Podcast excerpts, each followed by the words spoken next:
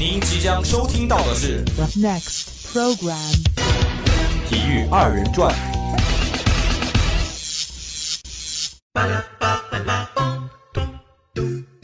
宁舍一顿饭，不舍二人转。体育二人转，好就是好听，欧了。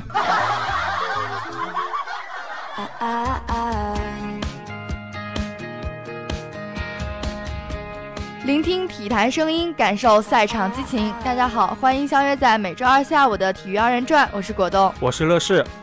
乐视啊，今天是二十三号哟。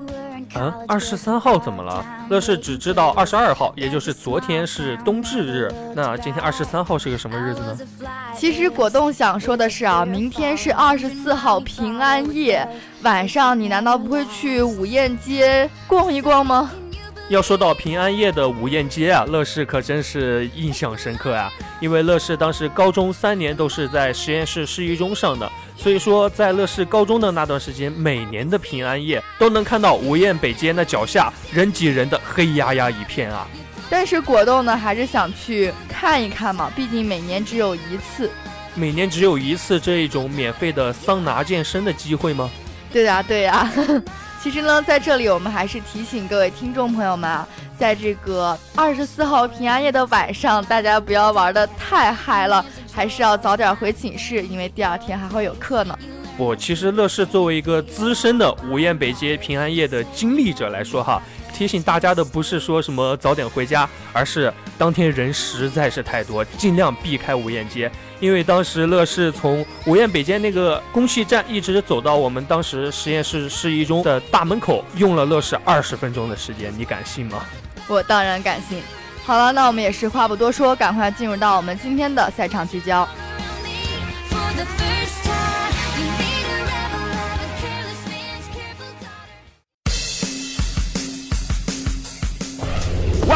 2K Sports in the NBA.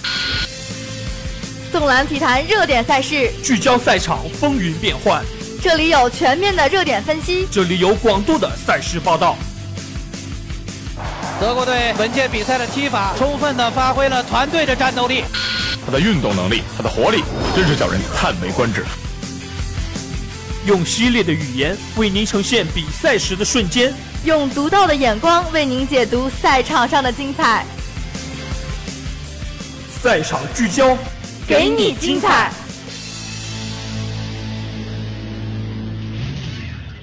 Hey, what's the situation? Whoa, I'm just 在今天赛场聚焦的一开始呢，我们还是把目光投入 NBA 方面。那近期最吸引我们球迷眼球的，莫过于凯尔特人和小牛队关于隆多的这个交易。北京时间的十二月二十一号，隆多也是代表小牛出战了对抗马刺的比赛。那这场比赛呢，也是以小牛主场九十九比九十三击败了马刺，取得了三连胜。而另一方面值得一提的是，这也是小牛结束了自己的常规赛对阵马刺的十连败。也就是说，在这场比赛之前，只要是常规赛，小牛遇到马刺已经是败了十局啊。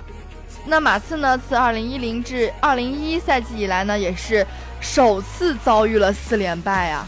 那这场比赛大家关注的焦点肯定还是放在隆多的身上。那隆多转会呢，也是首次在小牛上场啊。那这场比赛中呢，他是十一投三中，贡献了六分、七个篮板、九个助攻和两次抢断。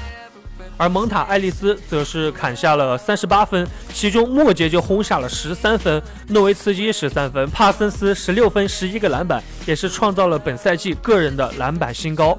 那我们还是来分享一下这场比赛的花絮啊，就是小牛的球迷也是热烈欢迎隆多的到来。在比赛开始前介绍出场球员的时候，隆多获得了小牛主场球迷的热烈欢迎。当隆多的名字被喊到，现场立刻爆发出一阵猛烈的欢呼声。那小牛在现场的记者当时也是非常坦言道：“这样的欢呼太疯狂了。”那当时如果果冻在场的话，估计是架不住这样的阵势了呀。没错，那也是能够看出来达拉斯的球迷们对于隆多是寄予了厚望啊。那他们也是非常希望隆多能够补全小牛队在后卫这条线上的空缺，也是希望隆多能够带领小牛在今年取得良好的成绩，甚至是在季后赛当中走得更远。那看完了 NBA 方面的消息，我们还是把目光转入足球方面。那想必关注皇马的球迷朋友肯定都知道这样一条消息，那就是皇马对阵圣罗伦索的世俱杯决赛，将是皇马今年的最后一战。那这场比赛也是在北京时间的十二月二十一号凌晨三点半打响。二零一四年世俱杯决赛中呢，皇马是二比零击败了南美解放者杯冠军圣罗伦索。那这也是世俱杯改赛制之后的首次夺冠。那算上前身的丰田杯以及洲际杯时代，这也是皇马的第四次夺得这项赛事的冠军。那我们还是来回顾一下本场比赛的两粒进球。首个进球呢，就是克洛斯角球助攻拉莫斯，首开纪录啊。那第二则进球呢，就是贝尔破门。那这场比赛除了大家所说的年度收官之战，能够让皇马的球员和球迷们都过一个好的圣诞节以及好的新年之外，值得关注的是，这也是皇马取得的各项赛事的第二十二连胜。那翻开史册呢，在皇马身前只剩下吉尼斯世界纪录的二十四连胜，或者是全能足球时代的阿贾克斯的二十六连胜。而要打破阿贾克斯的这个连胜纪录，皇马需要在新年之后至少赢下五场比赛，但是其中有两场是对阵自己的死敌马德里竞技。那我们也是希望皇马能够在年后能够赢得这五场比赛啊，破了这个吉尼斯世界纪录。那话题再回到本届的世俱杯方面，拉莫斯也是当选了本届世俱杯的最佳球员。他在半决赛和决赛的时候都分别收获了进球，也是成为了史上第二个能做到这一点的杀手。安切洛蒂也是表示呢，这样的一个结果是让人非常惊讶，也非常让人难忘的。毕竟这是他首次执教皇马以来呢，同一年就获得了欧冠和世俱杯。安切洛蒂也是说，他和他的球员们都非常高兴能够用这座奖杯结束他们的2014年。不过他也是提醒到，他们还得继续前进，因为赛季并非今天就结束。他们也希望2015年像2014年一样成功。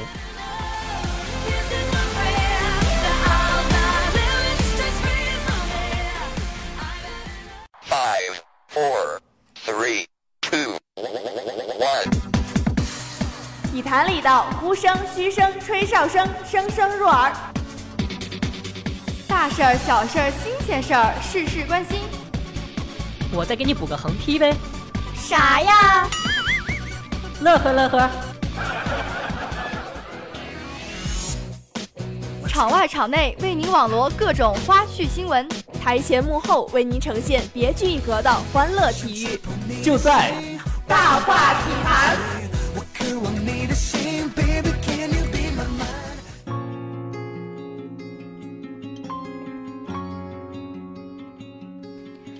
在今天大话体坛的一开始呢，我跟乐视还是要跟大家分享一则非常唯美的消息。我的个天儿啊！果冻都知道什么叫做唯美了，那果冻来给大家解释一下喽。近日啊，这个法国网球协会在巴黎和北京同步公布了2015年法网的官方海报啊！你不知道这个海报是有多么的漂亮啊！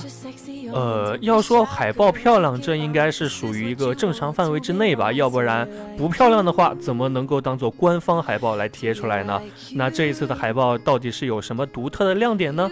当然了，这个海报的亮点就在于它的这个创作者啊，他是这个杜振军，是首位创作法网海报的中国艺术家，是中国艺术家哟。哇塞，那能看得出来，中国的艺术家或者说中国的艺术水平也是逐渐的被世界所接受啊。那这个海报呢，也是以水墨画的手法展示了这个网球选手的飒爽英姿啊，也是给人一种眼前一亮的感觉。水墨画呀，嗯、在乐视的印象当中，水墨画和什么飒爽英姿这种形象是很不搭调的啊。就是说，这个杜振军嘛，以一种中国水墨画的形式诠释了这个网球的一些动作呀、姿态呀，还有他想表达的一些意境，我觉得还是非常有创意的。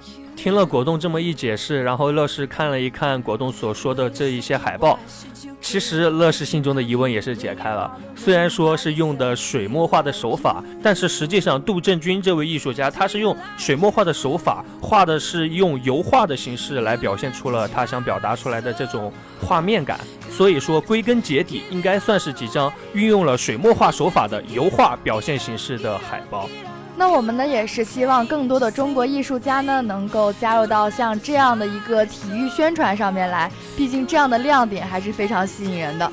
那在看完了果冻所说的这样一种唯美的消息之后，我们还是把目光投向稍微正式一些的大赛项目上面。那就是里约奥运会的田径赛程出炉啊，这个也是非常吸引那些田径爱好者的眼球的。近日，国际田联也是正式公布了2016年里约奥运会的田径赛程。那也是为了适应这个转播的需求，所以这一次的赛程有一些比较特殊的地方。那就是包括了女子的一万米、男子的四百米栏，还有男女铁饼等十三项的比赛项目呢，被安排在了早间进行啊。那我们从这个赛程上面也是能够看得到，几乎每一天的每个早上都会有一项田径赛项目的决赛举行，这在之前的赛程安排中是很少能够见到的。因为我们知道，在以往的田径赛项目安排当中，凡是涉及到决赛或者说人气比较高的项目，一般都是在下午或者说作为压轴来出场的。那为什么要把这些比赛项目安排在早间呢？还是让乐视来给我们介绍一下。那其实也不是乐视来给大家解释啊，国际田联官方它是有自己的解释的。国际田联竞赛主管保罗·哈迪也是介绍说，把决赛安排在早上，是因为2016年的里约奥运会组委会和奥运转播服务机构的要求是这么要求的。早上举行决赛呢，也可以让全球所有各地的观众啊看到这个田径比赛的项目。那对田径项目呢，也是一个足够的宣传和曝光。像那种在夜间进行啊，有时差的话，我相信如果不是对这个比赛项目非常非常喜欢的话，估计可能就不会看了吧。看来果冻还是非常机智的，发现了这次里约奥运会的特点是在美洲举行，它所在的这个时区和我们平时这种大的体育赛事举行的时区是不一样的，所以说他的比赛时间为了服务于全球的广大观众，那也应该是能够想象得到的。那这个马上也就是进入到二零一五年了，这个里约奥运会也可以算是倒计时了。果冻还是非常期待这一场奥运盛会的，想一想那些比赛都非常让人激动啊。果冻什么时候会对奥运会这种项目感兴趣了呢？难道是想看一看像跳水啊、拳击啊这一些项目的型男吗？其实倒也没有，果冻非常想看那些跳水啊、体操那些美女啊。好吧，那看来果冻的爱好也是代表了广大女性观众心中体育竞技的柔美的一面啊。Here I am staring at your perfection in my arms. Adjutant online. Welcome to Marsara Magistrate. 欢迎来到今天的体育时空，在这里，我们将和您一同乘上时光机器，一同跨越时间的距离，再次重温当年的经典。点亮棱镜核心，开启动能矩阵。动能矩阵充能完毕，时间机器预热完毕，开始传送时光资料。Standing by.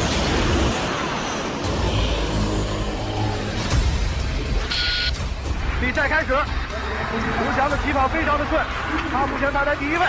刘翔，刘翔赢了。Tracy McGrady for the win. Yeah! Point seven to go 二零一四年世界杯，德国队好机会，停打门，球进了，球进了，十九号格策，比赛的第一百一十三分钟。梦回流金岁月，重温体坛经典，尽在体育时空。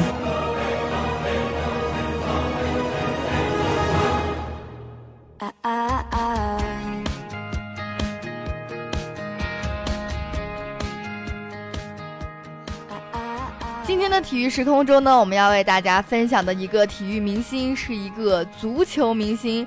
那其实，在说这位足球明星的名字之前，乐视想说这样一句已经被广大网友玩坏了的话，那就是，嗯、前国足球员李毅曾经说过：“我的护球像亨利。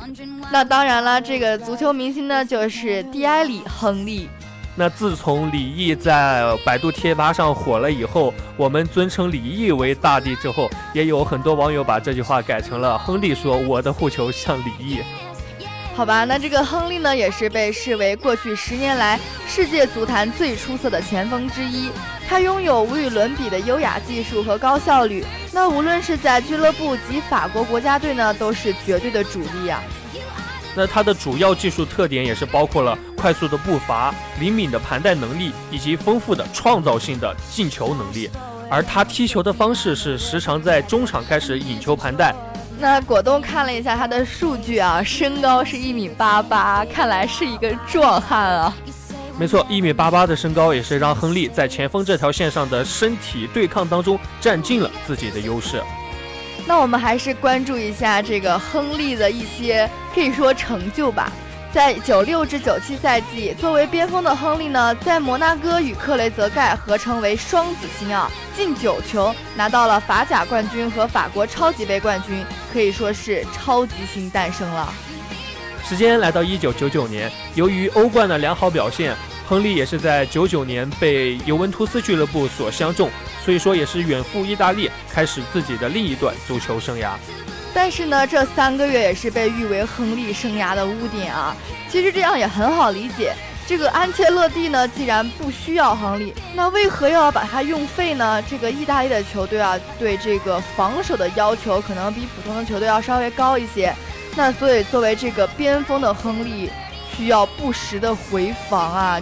更何况当时的意大利球队在踢球的时候都奉行一比零的老妇人主义，所以说他们对于防守方面的重视程度要远远高于进攻程度。所以说三个月的时间，亨利只进了三个球。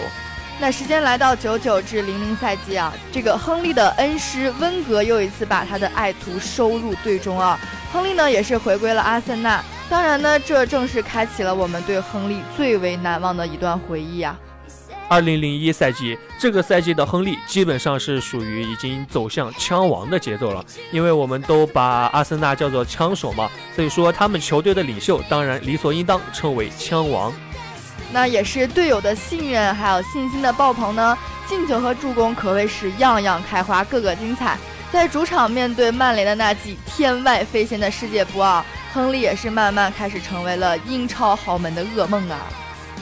所以说，在二零零一到二零零二赛季，亨利终于如愿以偿地拿到了英超的冠军以及足总杯的冠军，并且第一次品尝到了英超金靴的滋味。到了零三至零四赛季呢，这个赛季可以是枪迷最幸福的赛季了哈。阿森纳呢以不败的战绩是夺得了冠军，那身穿零二号球衣的球迷呢也是遍布了大街小巷。而亨利在这个赛季的表现也是堪称无敌，以三十个进球的成绩又再一次拿到金靴。而这三十个进球当中，精彩的进球数不胜数，尤其是对曼联的那一次天外飞仙，以及三十五米的超级远射，对利物浦上演帽子戏法完成超级逆转，都是球迷们心中最为精彩的回忆。那零六年的世界杯呢，是亨利处于巅峰尾声的最后一次大赛了。这个枪王并没有让我们失望，他依旧是延续着那种良好的状态。在那届世界杯上，法国决赛点球惜败意大利夺得亚军，那亨利也是打入了三球，并创造了一个点球，分别对阵韩国、多哥、巴西、葡萄牙，有质有量。那他这样的一个发挥呢，虽然比不上在两千年的那种恐怖状态，但是对于一个戎马一生、几乎是年年全勤、疲惫不堪的人来说呢，这样的战绩还是让我们为他鼓掌吧。不过我们现在提起零六年世界杯的决赛，我们印象最为深刻的应该还是齐达内当时的那脑子一热啊。那当时这个齐达内啊，也是不知道怎么回事啊，就是一头顶在了意大利球员马特拉齐的胸口啊。而这一举动也是直接导致当时齐达内被罚下。齐达内的退役之战以如此闹剧收场，也是让后人真是唏嘘不已啊！现在想起齐达内多么辉煌的球员生涯，竟然以这种方式结束，唉，真是不知道该怎么评价。那在后来的岁月里呢，这个亨利转头曾经击败自己的对手这个巴塞罗那，在两年之后呢，随着曼联倒在了巴萨脚下，亨利也是终于收获了自己梦寐以求的欧冠奖杯。二零一零年，亨利转会美国纽约红牛球队，在那里他也是收获了自己足球生涯中少有的一些比较轻松的快乐吧。然后在二零一二年的一月，他又短时间的重返英超阿森纳球队，并且在今年的十二月十六号，也就是一个星期之前，宣布了自己的退役决定。那这个枪王亨利的退役呢，也是让我们很多球迷带有一些惋惜的感觉吧。